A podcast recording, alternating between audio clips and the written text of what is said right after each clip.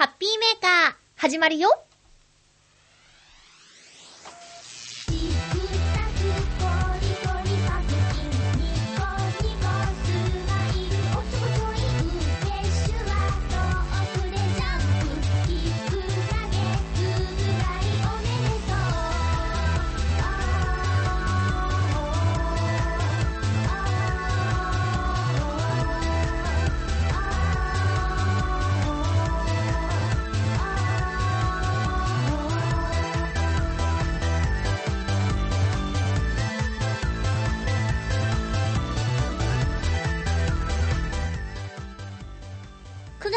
26日、まゆっちょのハッピーメーカー。この番組は、ハッピーな時間を一緒に過ごしましょうというコンセプトのもと、ちょわへよ .com のサポートでお届けしております。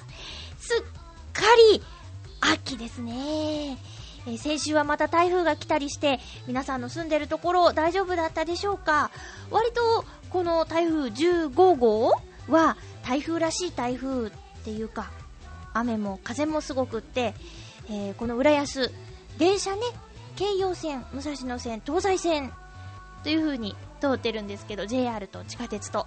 もうね、ある時間、えー全滅でしたね。浦安に来てくれる電車が一切ないという時間がありました。いやー、大変でしたね。私は、あのー夜ね、深夜のアルバイトをしているので、えー会社にはみんな0時をね、集合時間でやってくるんですけど、来られない人もいたりね、遅れてくる人もいたりね、えーいろいろと、右往左往した挙句2時間の遅刻っていう方もいらっしゃったりね、本当に大変でした。ただ、まあ、昼間働いてる方が家に帰れなくってそういう時間になっちゃうっていうパターンもあったみたいでね。うーん、自然の力って本当にすごいねっっていう、太刀打ちできないねっていうことを改めて感じた、この1週間でしたね。え今日も1時間、ハッピーメーカーよろしくお願いします。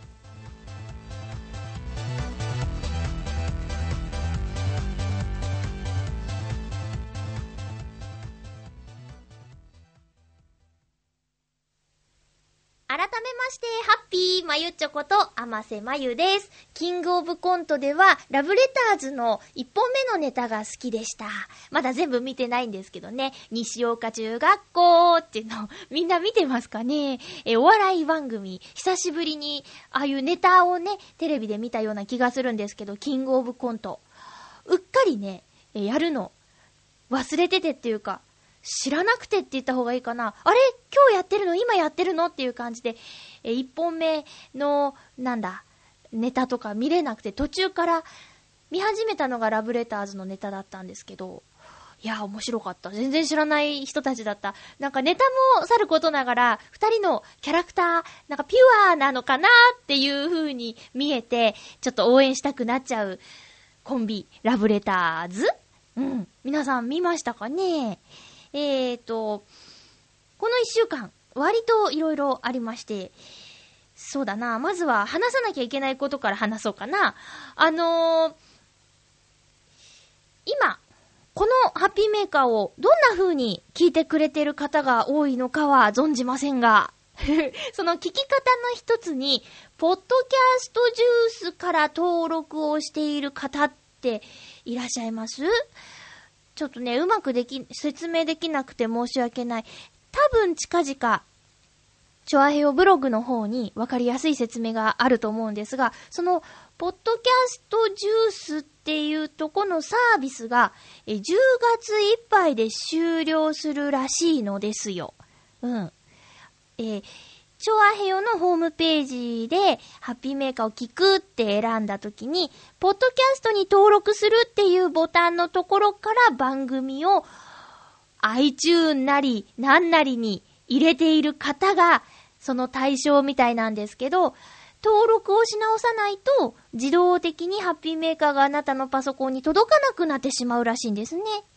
えーと、で、どうすればいいんだっけ？あ、iTunes ストアとかから登録し直せば大丈夫なんだって。ポッドキャストジュースから登録した人は、えー、そういった手続きをすれば、今まで通り聞けるらしいですよ。うん。ちょっとね、私も、今ね、iPhone で、えー、と、チョアヘオの各番組は聞いてるので、その辺のことはちょっとよくわからないのですが、とにかく、あれ？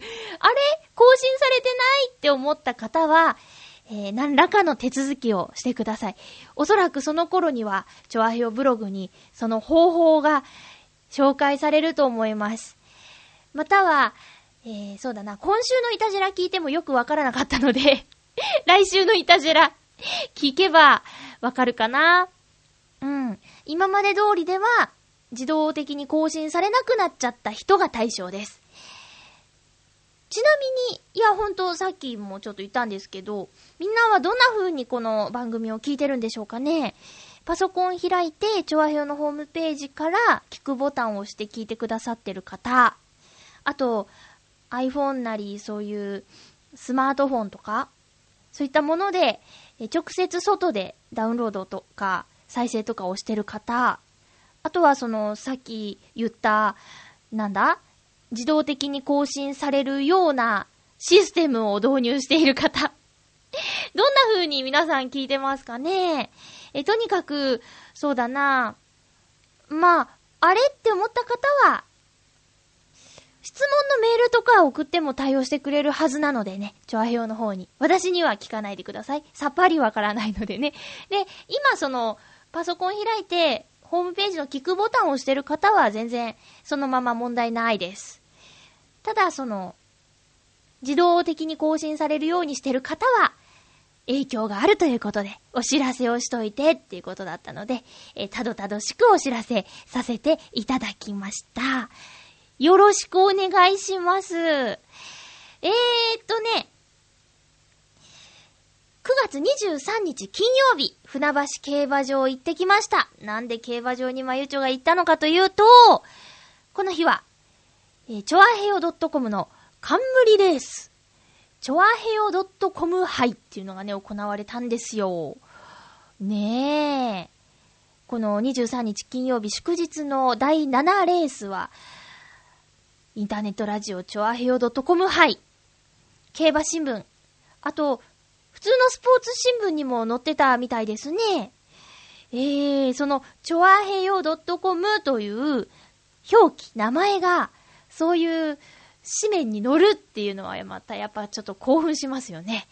えー、前は、なんだか、えー、地域の新聞でね、チョアヘヨのことを取り上げてもらったことはありましたけど、その時とまた違った感じで、うん、おーという気分になりました。で、私は競馬はね、ほとんど、えー、知らないしい、競馬場に行ったのも2回ぐらいかな、もう5、6年前に深夜のお掃除をしている仲間のお兄さんに連れられて行ったんですけど、そこでみんなで、うん、7人ぐらいいたかな、馬をこう、目当ての人もいたり、あとはご飯目当ての人もいたり、私みたいにただみんなで遊びたかったっていうだけの人もいたり、いろいろなんですけどね、その時は中山競馬場に行ったんですよ。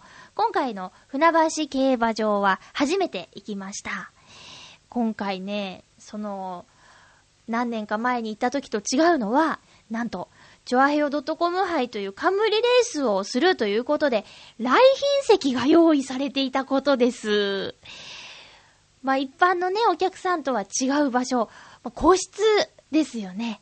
で、その部屋に入るためには、来賓者っていう表記されたマークと、あと、警備員さんが立ってらっしゃるドアのところをね、失礼しますって言って入っていくんですけど、いや、すごい。何がすごいって、馬券を買う窓口が特別に用意されていることや、あとお茶やコーヒーが飲み放題ということ、あとね、ソファーの席があって、もうほんとゆったりできること、ゆっくりそのテーブルに向かって、その馬券を買うためのマークシートみたいなのがあるんですけど、それをゆっくりかける説明聞きながら、とかね、もうほんとね、私みたいな競馬を知らない人間がここにいていいのかっていうぐらいの VIP 扱いでね、えー、それだけでもめったにそんなこと、そんなとこ行く機会ないから、よかったなと思って。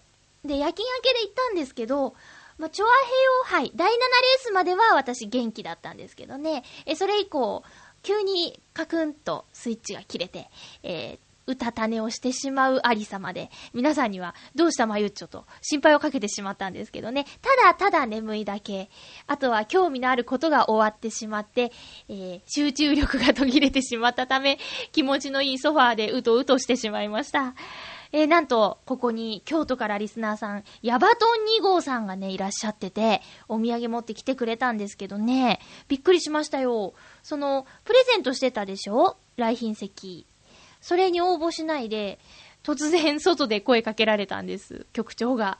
ああ、ほんまおったって言って、すごいいい高いテンションで声かけてくれて、もうなんか、びっくりしてね、私もね、ポンポコちゃんの落語会とかで何度かお会いしてるんですけど、まあなんかすごく嬉しい感じしました。リスナーさんに会えたっていうことでね。え、来賓席の方にもリスナーさん、あと局長のお知り合いの方もいらっしゃって、なんか、和気あいあいと、みんなで仲良く楽しく時間を過ごしましたね。うん。えー、パーソナリティでは、ヨシオンさん、カズチン、あと、笑いのお姉さん、私、たくみさん、座長。ね、結構揃ったでしょ？うん。これがね、23日金曜日のチョアヘオ杯だったんです。で、私でも知ってる有名な騎手さんが、えー、登場するとかでね、メインレースが日テレ杯ということで、竹豊さんと、あと、つい先日、星野明さんと入籍した若い男の子とかね、分かってない。名前が出てこないですけども、えその二人、私でもな、ね、知ってる、名前は出てこないけど、知ってる方も走るとかで、お客さんたくさん入ってましたよ。でね、結果そのレース、日テレ杯は武豊さんとその星野明さんの旦那様がワン、ツーということでね。えー、よかったね、結果出せてね。本当は1位になりたかっただろうね、旦那さんね。もう、もはや誰のことかよくわからないけど。で、肝心な結果なんですけど、あのー、私は、全然、う、わからないので、名前で買いました。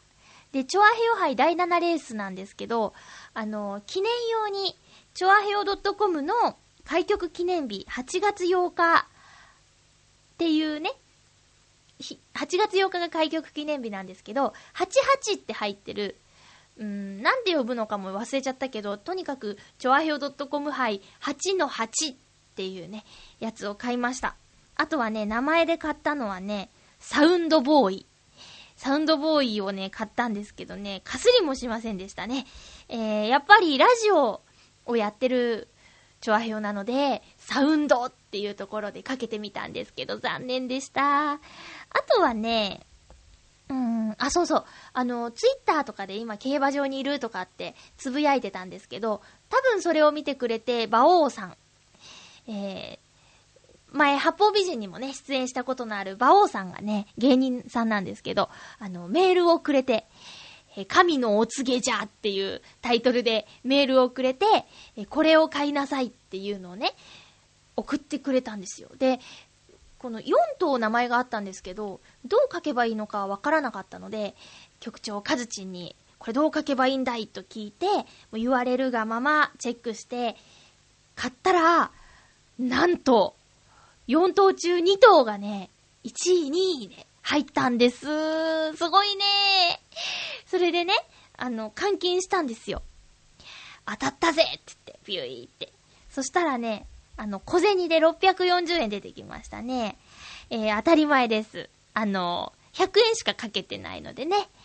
えー、なんだか、一緒の部屋にいた、あの、局長のお友達の皆さんは、お札で買ってらっしゃったりしたんですけど、まあそんな怖いことはできないので私はすべてを100円、100円、100円で買ってたんですよ。で、結局ね、あの、トータルで、その他のレースも、買わないより買った方が楽しいんじゃないっていうことで、全部100円で名前で買ってたんですけど、それまで全く、第7レースまで全く当たらなかったんですね。え、そして、その第7レースの神の馬王様のお告げに従って買ったところ、来て、でも100円しか買ってなくて、で、640円じゃりんじゃりんっていただいて、まあ赤字ですね。全部払ったお金に対して赤字ですね。半分返ってきたかなっていう感じかな。だけど、あの、チョアヘヨ杯第7レースは、あの、来賓席から出て生で見てたんですよ。で、やっぱり自分の買った馬さんが、あの、早くゴールすると、興奮するね。わーって。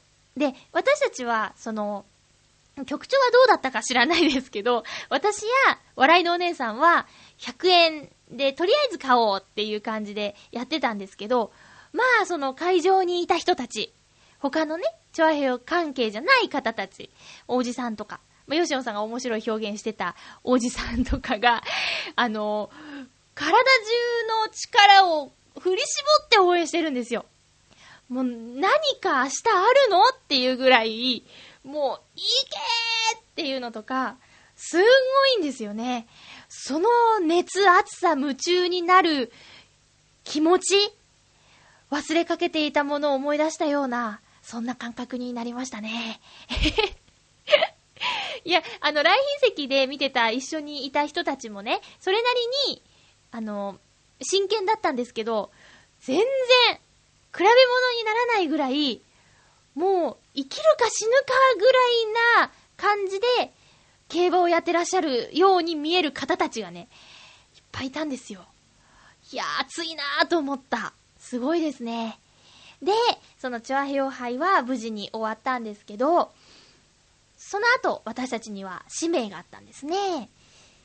えー、っと、チョアヘヨのチラシ、あと宣伝を兼ねて、アンパンを来場者の方、先着300名様に配ろうっていう企画があって、それをね、やったんです。ただ私もうね、競馬場、怖いっす。なんか、うん、あの、そうだなあんまりこう接点のないような皆さんと、うん、お話をすることになってね、ちょっとドキドキしましたね。多分、そのお客さんの方から見ても、このガキが、みたいなね、感じで見られてたと思うんですけども、いやーでも新鮮でしたね。話せばいい人なんですけどね。一見ちょっとドキドキしちゃう感じうん。でね、そのアンパン300個は、もうあっという間になくなってしまいましたね。アンパンは、なんと、その、座長さんのお知り合いのお店で作ったらしいんですけど、その、形が凝っててね、馬の蹄鉄の形。ラッキーアイテムのアクセサリーでもよくあるんですけど、U の字みたいになってて、その形にアンパンを作ってくださってて、最初ね、クロワッサンって思ったんですけど、そういうデザインをね、わざわざ作ってくださったんだって。で、私は食べられなかったけど、すごく美味しいらしいです。そこのパン屋さん。ねえ。えー、食べ、食べた方、食べたパーソナリティ、美味しかったんですか？私はもらい損ねてしまいました。寝てたせいですね。えー、残念なこともありましたけど、そんな、チョアヘヨ杯、船橋競馬場。来週、10月1日にも、船橋競馬場で、えー、匠の館の匠さんが主にね、えー、動いてらっしゃる、ダートレースというね、その、23日は馬が走ったんですけど、今度はそこを人間が走っちゃおうなんていうイベントが10月1日に同じく船橋競馬場で開催されますよ。こちらもね、ぜひ観覧できますので、えー、行ってみてくださいね。よろしくお願いします。ちょっと、そうだな、長くなっちゃいましたね。まあ、でも、いっか、喋っちゃおうかな。あの、翌日、9月24日にはですね、え、ちょあへよ .com の2周年記念飲み会っていうのが開催されました。自分たちで企画実行しただけなんですけどね。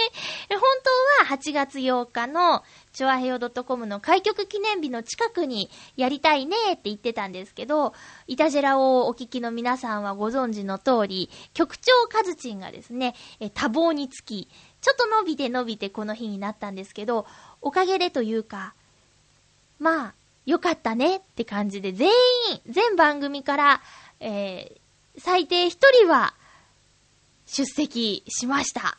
まあ、その、来れなかった人っていうのは、フーダニットのね、劇団員の皆さんで座長さんはいらっしゃってましたけどね。うん。あとは、全員ですね。うん。すごいね、出席率。ねえ。で、ここで会場になったのが、あの、境川という川が浦安に流れているんですけど、旧江戸川からこう、分かれてね、境川っていうのがあるんですけど、その境川になってすぐの場所にある、マリコ屋さんっていうね、えー、お店です。すごくよくしてくださって美味しいお料理をね、いただきました。串焼きがね、売りのお店なんですけど、洋一郎さんが、いつゆの洋一郎さんが行きつけのお店だそうです。私がナレーション担当しているぐるっと浦安でもね、えー、ちょっと出てきたりもしてるんですけどね。私は今回2回目だったんですけど、その時も洋一郎さんとご一緒でしたね。テレビの方の、あの、忘年会かな？その時の二次会でお邪魔したんですけど、いや、本当に美味しかったですね。えー、みんな、串をね、いっぱい頼んでました。鍋も出してくださって、もう急に涼しくなったでしょ？この週末とかね。だからね、鍋嬉しいねって言って食べてたんです。初鍋はチョアヘヨのみんなでいただきました。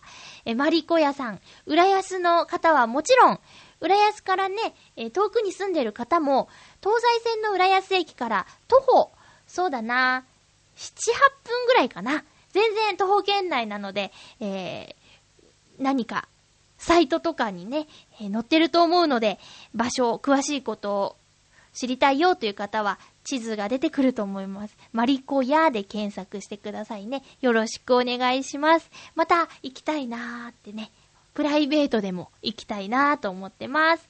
マリコ屋さんありがとうございました。そんなチョアヘヨ2周年飲み会なんですけど、あのー、みんなでね、ワイワイ。もう、みんなおしゃべりですから。おしゃべりがチョアヘヨなみんななんでね。おしゃべりが大好きなみんななんでね。で、チョアヘヨの2周年飲み会ミッチェルさん歓迎会っていうことでね、えー、9月から番組が始まっているミッチェルこと栗林みちるさんの歓迎会も兼ねて、8月からか。番組8月から始まってるんですよね。そう、歓迎会も兼ねて。ということでね、皆さん、ミッチェルさんに興味津々でね、もういろんなところからミッチェルさんにこう質問が飛んできて、わわわーってね。私はお隣にいたんですけど、もうあっちからもこっちからもっていう大人気でしたよ、ミッチェルさん。ねえ、えー、一瞬、ミッチェル王にも来ててね、びっくりしましたけどね。なんのこっちゃな方は、ミッチェルさんのラブミッション、木曜日更新のやつ、聞いてくださいね。よろしくお願いします。えー、あとはね、そう、ひとみプロと座長の、こう、マシンガントーク対決とかね、えー、そんな、座長の隣で、えー、コントロールをする匠さんとかね、あの、ずんこさんも、あの、番組をね、みんな面白いねとか、声がいいねとか言われてたりしてね、えー、あっちさんも、あ、石川不良さんも、遅刻したけど、今ね、ちょうど舞台の稽古の真っ最中にもかかわらず駆けつけてくれて、いや、ほんと全員集まったことは奇跡だなと思って。で、ね、洋一郎さんは、こう、ダイエットをみんなに痩せたねって多分半年ぶりぐらいなんですけど、半年、10ヶ月ぶりぐらいかななんですけど、みんなに言われて嬉しそうだったし、あとね、バチさん。バチさんはね、えー、私たちの他にお客さんがみんないなくなった後で、ライブを、即興ライブをね、してくださって、もうさすがだなーって。で、バチさんの中でちゃんと、構成が組み立てられていたのに、私、バチさんがギター持った瞬間、バチさんリクエストリクエストとかって叫んじゃってね、酔っ払いですね、ただの。で、バチさんは、あの、ミッチェルさんの歓迎を兼ね、込めて、歓迎の気持ちを込めて、えー、ミッチェルさんの好きな曲をまずやる、やろうとしてたのに、私ギャーギャー言っちゃってね。まあ、あの時恥ずかしかったね。で、バチさんの優しいとこは、ミッチェルさんへの歌が終わった後で、じゃあ、まゆっちょのリクエストにお答えしてって言って、本当に歌ってくれたところ、もうほんとすいません、ありがとうございます。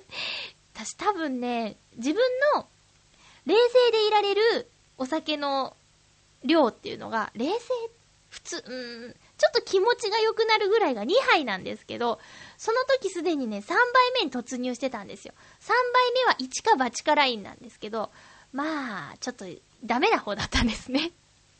うん。そんなこんなで、チョアヘヨの飲み会。あ、ヨシオンさんも、ヨシオンさんもカズチンもいたし、あと、八方美人のめぐみさんもいた。みんなで楽しかったよ。うん。名前言ってない人いる？いる？いや、いない。みんな、みんないたからね。えー、楽しかったです。チョアヘヨって、ちょうどこう、規模がいいんだろうね。人数。あんまりにも多すぎると全員集まるなんてなかなかできないし難しいし、場所とかもね、ちょうどそのマリコ屋さんの掘りごたつみたいなところにすっぽりはまる感じで、えー、みんなで話せる、話すこともできるし、隣同士でちょこちょこっと話すこともできるしっていう、今すごいバランスいいんじゃないかなって思います。男女比もちょうど半分ぐらいかな。うん。楽しいこの放送局で番組が持ってて、すごい幸せだなと思いました。みんなにもね、そういう楽しい思いが伝わるといいなと思ってるんですけど、まあ、お暇があれば、他の番組もね、クリックして聞いてみてください。多分、チョアヘオ飲み会の話すると思います。私の知らないところで変な失態をしてなければ、えー、いいんですけれども。多分大丈夫だと思う。うん。そんなね、酔いつぶれるとかね、暴れるとかいう人もいないし、大人の飲み会でしたよ。うん、そうだね。さて、ちょっと遅くなっちゃったけど、コーナー行きますかね。ハッピーモーグモーグ今日はね、夜勤の帰りに、コンビニに寄りました。でね、またこれ、私の悪い癖というか、えー、言いたいだけシリーズっていうことでね、買っちゃいましたけど、明治、カリカリ濃い、クリスピーコーンスナック、マッカローニー美味しさ絡まるペッパーチーズ味を選びました。マッカローニーって、いいくない？ミッチェローニーみたいだよね。ファンなんですよ、もう、奥さん。マッカローニ、わこれはね、見た目。今、クンクンってして見た目って言ったらおかしいね。ま匂いすごいチーズ、濃厚チーズの匂い。すごい好きな感じ。ただ見た目は、正直一瞬、うわーってなっちゃった。まあ、見た人にだけわかるよね。見てみればいいよ。今、だってこのコーナーは一緒にもぐもぐするんだよ。一緒に今開けた人だけ、まゆっちょと同じうわを体験しているってことで、何にうわって言ったかは内緒にしとくよ。私にとってはうわだったね。いただきます。見た目よ、ただの。匂いすごい好き、チーズの匂い。うんうん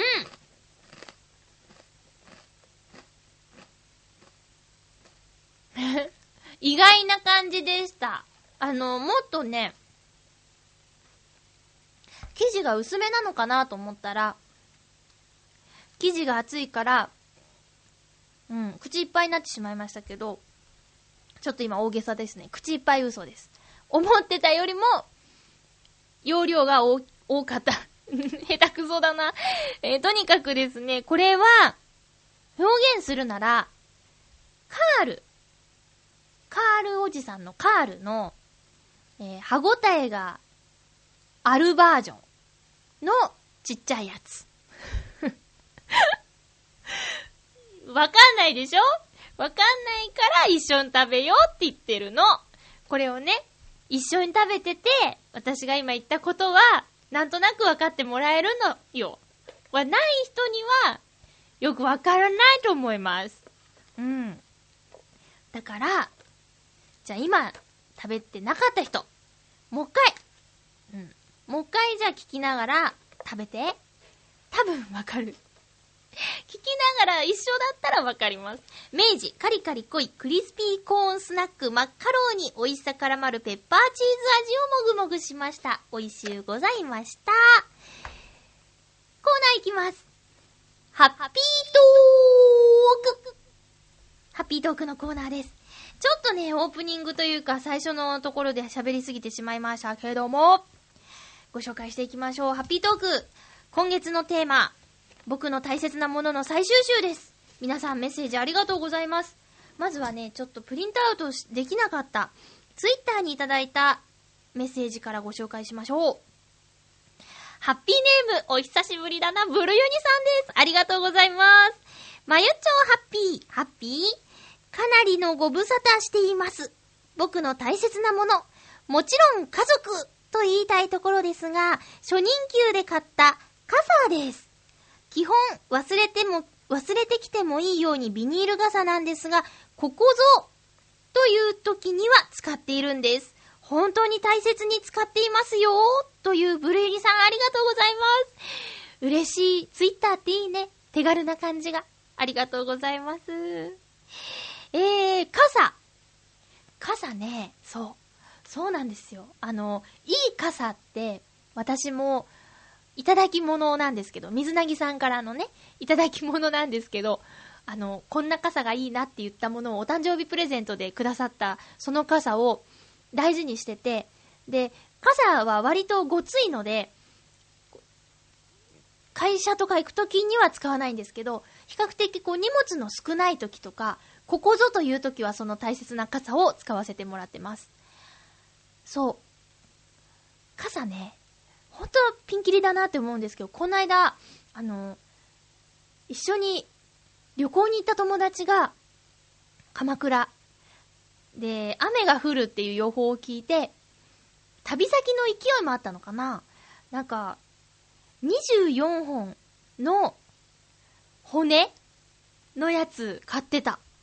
だいたい、16とか？だっけ？なんか、骨ね。普通のやつと、8本ぐらいの骨のやつと、で、それの倍ぐらいのやつが一般的だと思うんですけど、さらにその間にバーって埋まってる、めっちゃ骨多いやつをね、3000円ぐらいで買ってたかなあ、でもね、もっと違う。その前に友達と、もうバリバリのキャリアウーマンの友達がいるんですけど、うん、すっごいお仕事をバリバリやってる人なんですけどね、その人とランチに行った時に、ちょっと傘買いたいんだよねって言って、デパートに入ったんですよ。うん。百貨店っていうの ?1 階が化粧品売ってるような店。そこでね、傘選んでね、レジ持ってってね、8000円だって。傘8000円だって出せる？いや、私、出せないね。えー、頑張っても1000円ぐらいだね、傘はね。主に500円だね。うん。だいたい100円だよね。うん。びっくりしちゃって、傘に8000円って、突風で折れるかもしれないじゃん。すれ違った人とぶつかったら骨曲がるかもしれないじゃん。それに8000円も出すんですかって思ったんです。これ傘8000円って皆さんどう思います？高いですよね。高いですよね。いやー、すごいね、こう価値の、ね、経済感覚っつうの？うん。あの、DVD や CD をね、すぐ買える人っていうのもね、すごいなぁと思って、DVD 買うってよっぽどだもん。うん。ねえ。なんだろう。あ、いや、ブルーニさん、初任給で買った傘。だから、それぐらい大事なんです。うん。そう。子供の頃はね、なんか、ガリガリガリってこう、引きずって歩いたりしてよく親に怒られましたけどね。高校生の1年生の時に買った傘、東京まで持ってきました、上京するとき。うん。持つとこが木でね。まあ、それ今普通ですけど、買った時はなんかすごいものを買ったって感じしたんですよ。それまでは持つとこがプラスチックのものばっかりだったから。で、なんだ？軸のところも木だったの。すごいものを買ってもらったと思って、すごい大事に大事に大事にして、で、上京するときもこの傘一緒に持っていくって持ってって、結局、なくしちゃったんですけど、その原因がね、彼氏と喧嘩して、喧嘩した、あの、ファーストフードのお店の荷物置きのところに忘れちゃったんですね。取りに帰るのも尺だからってそのままにしちゃったんですけど、かなり後悔してます、あれ。そんな傘エピソード。いただいた青空が見える傘はね、え大事に大事にしています。ブルーニさんありがとうございました。ツイッターでもいいんでね、皆さんもメッセージよろしくお願いします。続きまして、ハッピーネーム、七星さん、ありがとうございます。まゆっちょ、ハッピー、ハッピー。自分の大切なものを考えてみました。友人や家族、本とかありますが、一番は自分かなと思います。なぜなら自分がいないとその関係も本とか楽しむ感情も出てこないから。だからこそ自分を大切にし、いろんな意味で自分を磨いて成長させて、他の大切なもののためにも価値を高めようと思います。ナルシスト分強めかもしれない七星の大切なものでした。ということで、ありがとうございます。いいと思います。すごく素敵な考え方だと思います。自分を大切にするっていうのは、本当に必要なことで、実は、みんなもそうしたいと思ってるはずなんですよね。自分がないと、周りの大切なものも、ねえどうなのかさえ、さえわからない。それがどうなのかさえ。大切か大切じゃないかも、自分を大切にしないと、わからないもんね。ナルシストって、まあ、言われちゃうかもしれないけど、でも、私はいいと思いますよ。うん。本とかもね、その時の自分の気持ちや置かれてる状況によって、いいなって思えるものが違うだろうし、ぐいぐい楽しませてくれる友達と一緒にいたい時と、もう静かにただそばにいてくれる人と一緒にいたい時とっていうのも自分の気持ち次第ですもんね。うん。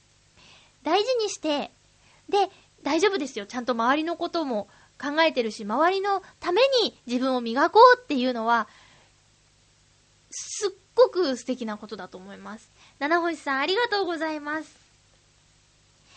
ハッピーネーム、コージアットワークさん、ありがとうございます。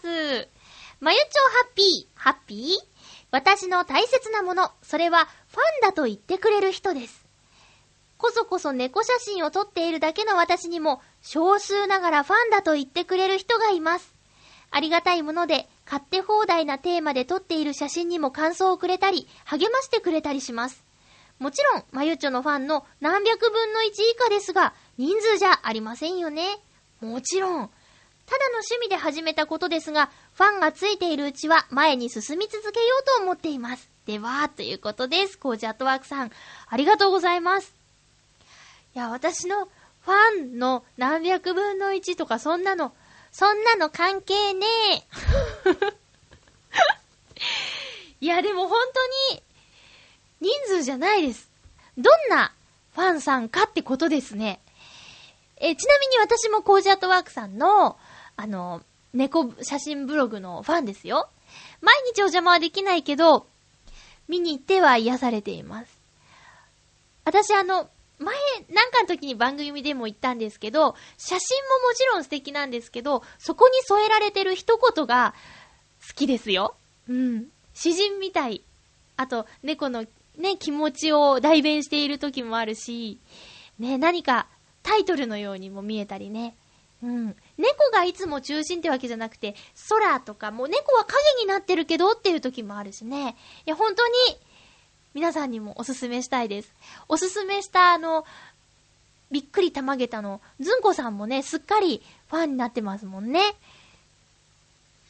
私自分のことで言えば、ファンの方には恵まれてると思います。ファンって言ったら、ちょっとあれなのかな。応援してくれる方には本当に恵まれていると思っていて、えー、私を知ってもらったきっかけは、やっぱりゲームだと思うんですけど、それからもう何年も経ってるのに、ね、こうしてメールくださったり、あと、季節のお便りをくださったりっていう方、今でもいらっしゃるんでね、本当に、数じゃ、もういろんな人にかなわないですけど、そんなの、そんなの関係ねえですよ。また言っちゃった いや、ほんと、本当にね、あの、どんな人が応援してくれてるかってことで、たった一人でも力になるんですから。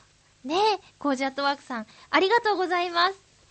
続きまして、281028さんです。ありがとうございます。まゆっちょハッピー、ハッピー？僕の大切なものの3つ目です。そう。1個、2個、3つ目。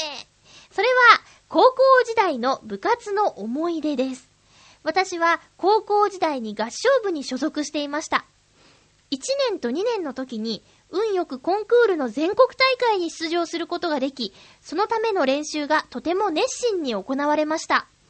コンクール本番が近づくと、毎日遅くまで練習をして演奏を仕上げたり、お昼休みに1パート1人ずつが順番に集まって練習をしたりしました。食べてからすぐはお腹が疲れてうまく歌えないので、お昼休みの練習の順番の日には、早弁をしたりしました。おー。多感な時期に先輩後輩と共に一生懸命に練習することができたことは忘れられない思い出であるとともに、今の私の演奏活動の土台となっています。卒部してからかれこれ30年弱になりますが、現役生を応援するための OB 会が熱心に活動していて、毎年3月に行われる現役の発表会を聞きに行くとともに、その年に卒部する新 OB の歓迎食事会に参加したりしています。はあ、ありがとうございます。高校生の時からも音楽が好きで、今も歌ってらっしゃるんですか？すごいですね。クラシックを歌うんでしたっけ？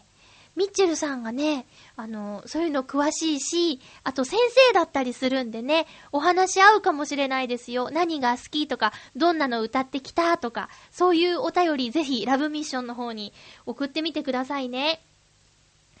高校時代か。私ほんと高校時代はもったいないことしたんだよな。こうやって、そう、それこそ多感な時期にね、えー、仲間と一緒に団結して没頭できるものっていうのが見つけられなかったからな。そのすでに先を見て、もう本当にね、こう、足元を見ないというか、もうすぐそばにあるものを大事にしなかった高校3年間だったんですけどね。えー、でも、そう、思い出。うん、高校生は、今ね、なりたいと思っても、なれなくはないけど、その年と体と違うからね。いやー、いい、いいもの持ってますね。281028さん。早弁もね、先生これ怒れないでしょ。練習のため、上達のためですもん。こういう理由の早弁か。そっかー。いや、なんか、羨ましくなっちゃいました。プライスレスですもんね、思い出はね。お金じゃ買えないですから。ねえ。で、今の活動、そして、今の高校生の演奏を聴いたり、OB 会に来る方の歓迎会。なんか、繋がっててすごいですね。高校だからご近所さんばっかりじゃないと思うんですけど、でも、ね、電車で行ける範囲の人たちとのつながりが音楽であるっていうのも素敵だなと思うし、ねこれからもどんどんどんどん新人というか、OB 会新人が入ってきたりしてね、新鮮な気持ちを失わないでいられる活動をしているっていうのがね、本当に羨ましいなと思います。281028さんありがとうございました。えー、今月のテーマは、僕の大切なものということでお送りしました。皆さん、いろいろメッセージありがとうございました。ここからは、ふつおたなどなどご紹介したいと思います。いろいろといただいているんですが、まずは、ハッピーネーム、水なぎさんです。今の音すっごい来てるように聞こえたでしょ。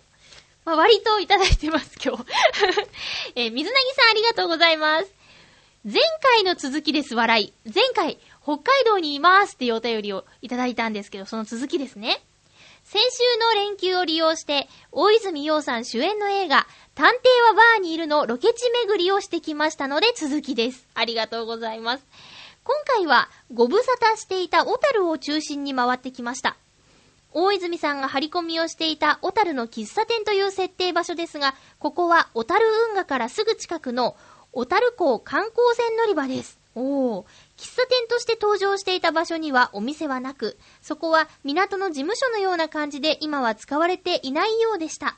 でも、通路には映画のポスターが貼られていて、さらにその奥とドアの向こうには、ハーバー利用という映画に出てくる喫茶店とよく似た名前の利用店がありました。また、ちらりと映画の中で映る、船見坂から見た風景と、寿司屋通りの場所も確認してきました。どこも小樽の駅から割と近いところにあるので、場所さえ知っていればすぐに見つけられますよ。札幌や小樽は大泉さんをよく知った人がたくさんいる場所だと思うので、撮影当日はさぞ大にぎわいになったんでしょうね。そして、ぴったんこカンカンで大泉さんが小雪さんたちを連れて行った札幌のお店、米風亭の場所を調べて、おすすめの油そばを食べてきました。ラーメン屋さんという感じではなく、バーと言った方がいい感じのお店ですけど、お店にいる人はみんな油そばを注文していました。笑い。かくいう私も油そばを注文。お酢とラー油をかけて食べたのですが、もちもちとした麺とコクのある味付けでとっても美味しかったです。こちらはお持ち帰り用のものが店内で販売されていましたので、まゆちょにお土産として購入。すぐに送っておきましたけど、届きましたでしょうか？食べちゃいました。え、続編の制作も決まったということ。連絡先はあのバーの黒電話でしょうから、事件もきっと北海道ですよね。今度はどのあたりが舞台になって、どんな事件に巻き込まれるのか楽しみです。ではでは、ということで、水なぎさん、ありがとうございます。メールにたくさん写真も添付していただいたんですけど、特に張り込みしていたあの場所の写真、なんか、実際にあそこ行ったんだと思うと、興奮しちゃいますね。いろいろと物語が動く場所になったのでね。いいなぁ、フットワーク軽くって。えー、そして、油そばはですね、あの、チョアヘヨの飲み会の日に、えー、笑いのお姉さんからいただきましたよ。ありがとうございます。えー、すぐ食べちゃいました。翌日日曜日のお昼ご飯に。美味しかったし、ぴったんこカンカンを見直してしまいました。見直したけどちょっとお店の読み方は曖昧ですいません。なんとなく。えー、見ててね、チェックすればよかったんですけど、ごめんなさい。あの、やっぱりね、テレビで見たものを食べると、ミーハーなまゆっちは興奮してしまいますね。その、同じ大泉洋さんがゲストだったぴったんこカンカンで出てきた、え半身揚げっていうね、鶏肉のお料理も、つい最近、なんだっけ、船橋のデパートで北海道店やってたんですけど、そこで出店してたので、小樽のナルト屋さん、半身揚げも食べましたし、油そばも食べましたし、あとはスイーツ系をね、食べなきゃね。ということで。えー、水なぎさんありがとうございます。そうなんですよ。探偵はバーにいる第2弾制作決定って早くないですか？公開から1週間後の王様のブランチで映画ランキングで1位取ってたしね。いや、嬉しいですね。大泉洋さんがもっといろんな人に知られて大人気になったらいいなって思ってます。うん。子猫ちゃんたちがね、続々と増えるわけですね。えー、ありがとうございました。さて、続きましては、フクロウのキスさんありがとうございます。まゆっちょさん皆様、ハッピー、ハッピー？突然ですが、まゆっちょさんは、バカなことだなぁと思うことをわざとしたりはするでしょうか？先日、私の高校時代からの友人が、世界で2番目に辛いチリソースなるものを土産と称して持ってきました。しかし、これを二人で食べるのはなんだかつまらないということで、この友人と結託して、別の友人を仕事の終わる時間に理由も告げずに呼び出して、宅配ピザで激辛ソースを食べる会を開催しました。せっかくなので、参加者全員、普段タバスコを使うのと同じぐらいのソースをかけて食べてみました。感想は、辛いを通り越して、痛い代物で、ソースはもう口の中にないはずなのに、喉を通る空気が痛いとか、辛みは味覚でなくて刺激だということを実感できたとか、ここ数年で痛いという言葉を口にしたのは、今以上にはないという感想で、全員悶絶していました。ただ、想像を超えるあまりの辛さに、皆ハイテンションになり、呼び出された当初は何の罰ゲームの回かと言っていた友人もなんだか妙に楽しくなってきたと、その後も自分からピザにソースをかけて騒いでいました。笑い。全く愚かなことだと思いますが、実に楽しいひとときでした。まあ、ダメージは大きかったのですが、笑い。ちなみに今週も同じメンバーで激辛の麺を食べに行くことになっています。それでは、ということです。ありがとうございます。すごいなぁ。あの、辛いのはね、喉とか、いろんなところにちょっと影響があったら怖いので、というのと、は別にもともと辛いのが苦手だから口にしないんですけど、バカなことだなということをあえてやるっていうのは、うん。全部じゃないけど、ある方だと思います。うん。やってみるみたいなね。楽しいもんね。この、なんかね、文章うまいですね。すごく楽しかった、その時の光景が目に浮かぶようでした。ちょっと私の読み方のせいでリスナーさんには伝わりづらかったら申し訳ないんですけど、いいお友達がいらっしゃいますね。こういう時にみんなで、いいねって言って乗っちゃう人たち、素敵だと思います。こう、ダメージは大きいっていうのは、これ辛いものってさ、トイレとかに来ちゃいません？ねそこはね、怖いよね。辛いラーメンといえば浦安に、地獄ラーメンっていう店店、あ、店の名前はラーメンランド浦安店って言うんですけど、そこの名物が地獄ラーメンって言うんですよ。で、えー、いつゆの洋一郎さんが出演している番組で私はナレーターをやっているんですけど、洋一郎さんの相方がね、あの、きょんちゃんっていう女性で、辛いもの大好きっていうことで、その、ラーメンランドの地獄ラーメンに挑戦するっていうことで。で、1丁目、2丁目、5丁目、10丁目100丁目みたいな感じで、あの、辛さのレベルがあるんですけど、5丁目以上を完食、スープまで完食した方は、お店に名前が残せるっていうシステムなんですね。で、きょんちゃんが、えー、5丁目に挑戦したんですけど、あ、5丁目じゃない、10丁目だ !10 丁目に挑戦したんですけど、いやー、すごかったですね。ちょっと食べさせてもらった洋一郎さんがね、うわーって言ってたから、相当辛いんだと思います。もし機会があったら、浦安の地獄ラーメン、試してみて、フクロウの騎士というね、名前を残していただきたいなと思います。100丁目完食した方もいらっしゃるみたいですけど、どんなことになるんですかねスープっていうよりなんだろうな、こう、カルボナーラみたいな感覚で麺に絡みついてくるんじゃないですかね。もう想像しただけでヒリヒリするんですけどね。いや、いいと思います。すっごいいいと思うし、こういうのに乗ってくれる友達は一生の友達だと思うし、大事にずっと仲良くいてほしいなと思いますね。世界で一番目が気になるねとかって、このメンバーだったら言い出しそう。そして、いつかやっちゃいそう。ねえ、ありがとうございます。楽しいお便りですね。嬉しいです。さてと、えっ、ー、とね、ソータとか、そう、季節、今すぐみたいなものもいろいろあるんですけども、281028さんは、先週私が8割ってなんだいって言ったことについて調べてくださいました。猫の模様のことでね、8割の子もいるよってコージアートワークさんがメールくださったんですけど、えー、どんな猫ちゃんかっていうと、こう、おでこのところがこうね、七三分けみたいな感じでなってる猫ちゃんの模様を8割れっていうみたいです。で、そうだな。あ、じゃあ私のブログに、この、コージャトワークさんのブログの8割れさんが映っているところの URL を貼ればいいのかな？したらわかりやすいよね。281028さん、あの、辞書まで引いて調べてくださってありがとうございます。顔の真ん中で左右に分かれて、鼻筋の白く通ったもの、だって。えー、ありがとうございます。さて、コージアットワークさん、いろいろいただいているんですが、えー、っとね、ご紹介しましょう。コージャットワークさんからのメッセージです。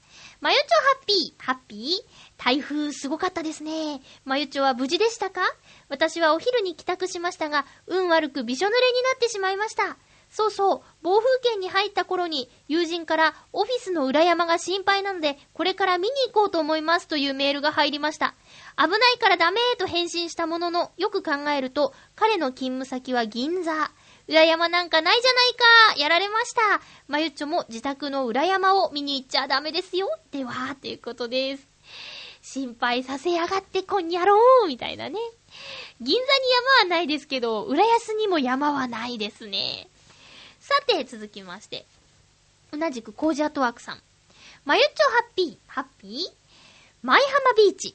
台風の後はすごいことになっていました。海から風で吹き上げられたゴミが吹き溜まって、今まで見た中で一番ひどい状態です。東京湾岸はどこも同じような状態で、海がどれだけ汚れているのかわかります。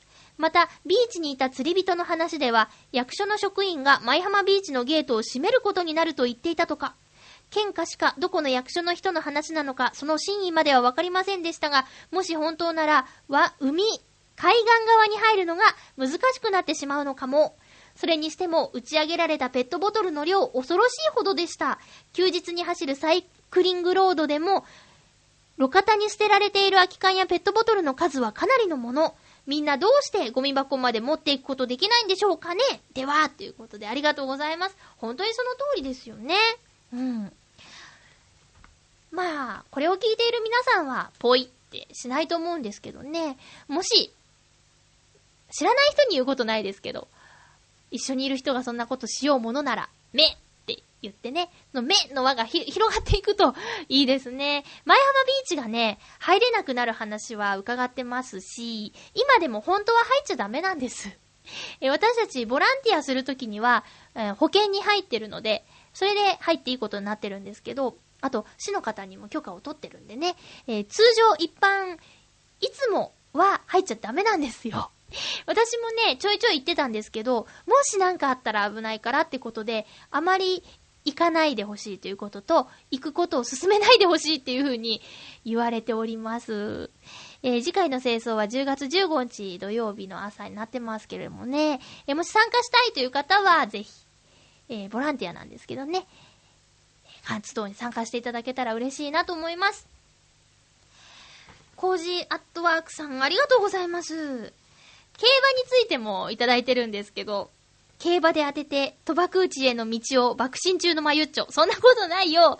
金曜日に得た資金を手元に、今度は株に手を出してみるのはいかがでしょう。運が向いている今が勝負時ですよ。儲かったらハッピーメーカーのスタジオを建ててしまってください。期待しています。ということで、競馬で当てたのは馬王さんの言う、言われるがままに買った結果だし、当たった金額も640円なので、スタジオどころかね、マイクも新しくなりませんよ。ねえ、全然、私多分掛け事とかダメだと思います。パチンコとかスロットとかね、全く興味がないし、競馬もね、ハマりそうにありません。自分で買った名前で買ったやつは全く来なかったしね。うん。それに、悶々と、悔しい思いをしている人の顔を近くで見たので、こんなに恐ろしいものには手を出しません。さて、次回の予告ですが、えー、次回は10月4日の放送。収録は10月2日日曜日の予定です。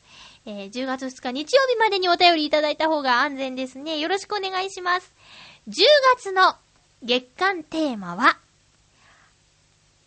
僕のハッピーになれる場所ということで、お便り募集したいと思います。ちなみに予告しときますけど、11月の月間テーマは、〇〇の秋にしますよ。えー、っと、ハッピーになれる場所、ここに来ると元気になるとか、ちょっと嫌なことがあった時にここに来るんだとか、デートでは、あそこに連れて行くんだとか、プロポーズはこんなとこでしたよとか、えー、昔から変わらないよく遊んだ場所とか、田舎に帰るとここに行くんだとか、そういうあなたのハッピーになれる場所をお便りください。よろしくお願いします。